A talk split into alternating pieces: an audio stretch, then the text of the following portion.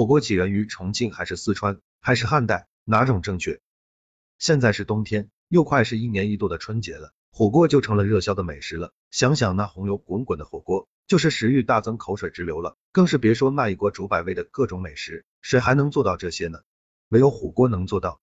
至于火锅，有人说最早在汉代就有了，说是当时已经开始流行煮着吃了，就是把好多食材放在金属容器里面一锅炖，主要用铜制小锅。到了北宋时期，冬季首都的饭店基本都有这种火锅，特别的普遍了。在元代。蒙古人来了，发现火锅杀羊肉、牛肉简直是绝配。这时候火锅又上了个台阶。清代时候就更兴盛了。乾隆皇帝爱吃火锅成癖，他曾多次游江南，每到一地都备有火锅。据说他在嘉庆元年正月，就在宫中大摆千叟宴，全席供上火锅一千五百五十多个，一共有五千人一起吃火锅，真是声势浩大啊！也是前无古人后无今人啊，也就成了历史上最大的一次火锅盛宴。零八秒。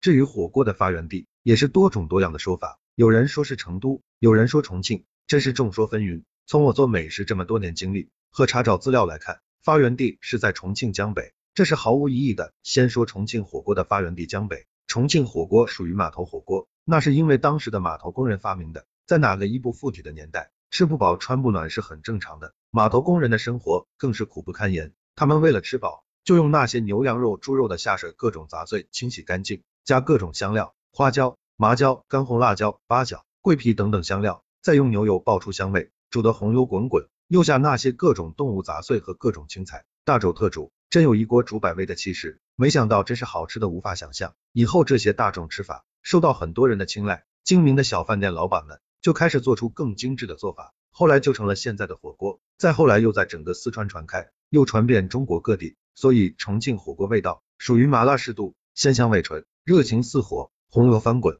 滋味十足。零两秒底料越熬越辣，麻中带辣，辣中带麻，属于重麻重辣重油味道。也有人说，重庆地方志也有记载，道光年间，毛肚火锅就已经走出朝天门，早就进入普通家庭了。直到现在，想必吃货们只要提到火锅，就会想到四川，就会想到重庆，这就是四川火锅的魅力所在。特别是受到爱吃重口味的吃货们的青睐。民间还有流传的说法有三种，第一种发源地在重庆江北。第二种自贡盐场，第三种泸州小米摊，但是这三种说法均未有确凿材料证实，至今火锅的起源尚无定论。不管发源地在哪个地方，爱吃好吃才是硬道理。小伙伴们，你们爱吃重庆火锅还是爱吃成都火锅呢？